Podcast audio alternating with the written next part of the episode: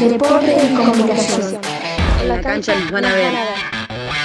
Silencio Nunca Más, varias jugadoras argentinas junto a la Organización Internacional de Futbolistas, FISPRO, elevaron una denuncia ante la Comisión de Ética de la FIFA por acoso y abuso sexual contra un entrenador que actualmente se desempeña en la Asociación del Fútbol Argentino. Al respecto, la experimentada arquera de la selección argentina, Vanina Correa, comparte su mirada. Que saber de esto es muy triste, más que nada que se dan en, el fútbol. Hoy por hoy me toca vivirlo desde el lado del fútbol, lo vemos a diario en lo cotidiano también de, de los abusos. Fue en un club donde era técnico en ese momento, hace siete años atrás. Y bueno, eso se da a conocer ahora, donde, bueno, jugadoras han decidido hablar, contar lo que habían vivido, situaciones muy feas. La verdad que, que vivirlo o acompañarlas en la situación esa también es muy feo. No, no es agradable. Tengo, tengo conocidas cercanas, conocidas lejanas que han pasado por, por una situación y bueno, nada, uno trata de, de acompañar como puede y por eso te digo, me ha tocado quizás vivirlo un poquito más cercano y escuchar lo que habían pasado y la verdad que es una situación muy fea. Yo creo que da cierto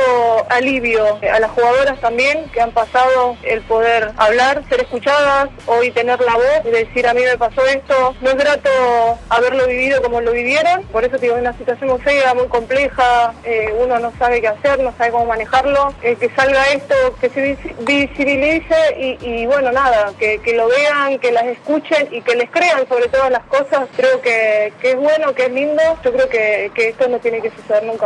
Plan de becas para la formación de entrenadoras. La FIFA abrió por sexto año el proceso de solicitud del programa de becas con el objetivo de aumentar el número de directoras técnicas cualificadas en el circuito profesional, además de formar y motivar a las jugadoras y entrenadoras para garantizar que tengan una carrera duradera en el mundo del fútbol. Por más espacios, Karen Vicental será la primera presidenta de la Federación Atlética Metropolitana, FAN, en sus 101 años de creación. La representante del Club Quirón renunció a su condición de atleta federada y asumió el desafío de aportar su trayectoria dentro de la dirección empresarial para encabezar la conducción de la institución.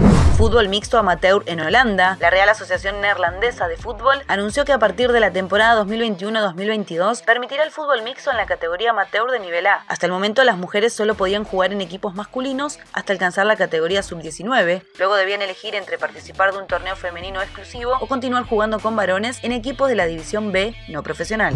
Se define la Champions femenina. Por primera vez en su historia, Chelsea irá en busca del título y Barcelona disputará su segunda final de la competencia continental. El partido se jugará este domingo 16 de mayo en el estadio Gamle en Gotemburgo, Suecia, desde las 21 horas local. Quienes se consagren sucederán al Olympic Lyon como líderes del fútbol femenino en Europa. Informó Yamila Castillo Martínez.